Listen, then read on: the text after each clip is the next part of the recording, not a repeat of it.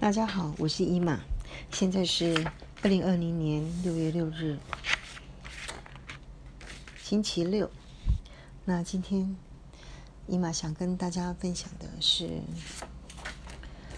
呃，六十加的人生简洁二字诀，简简单的简，我想大家都可以理解。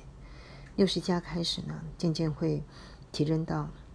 啊，老化的力量，记忆力、体力确实是衰退中，对很多的人事物渐渐感到力不从心，所以一定要简化，才能够专注于重点。那，譬如现在大家都在流行断舍离，在物品部分呢，我觉得，嗯，可以改用正面表列法，只留下喜欢的、想用的。那其他的就 let it go 吧。譬如说衣服，姨妈实做的经验是，呃，常常一时狠不下心了，但是每个月不定期的清理一下，衣柜恢复了清爽，一目了然，感觉也是甚好啊。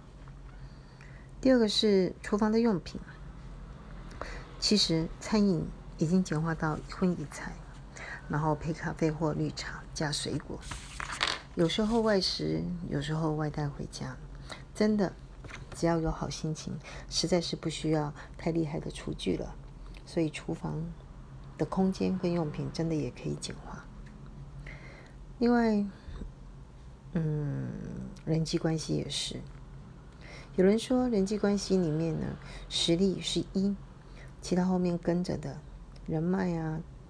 用心啊，等等都是零。那六十加的实力确实在衰退中，所以后面的零也该断尾了。所以，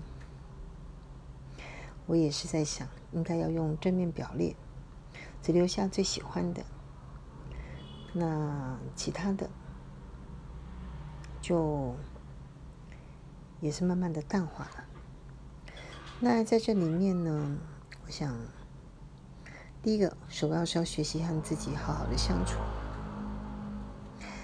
嗯，了解自己，并接受自己的不平凡的平凡，同时放过别人，也放过自己。也建议大家要保有独处的空间跟时间，这样才能够好好的思考，好好的学学习。也建议呢，夫妻呢可以考虑分房睡，毕竟睡得好，脾气好，人不老。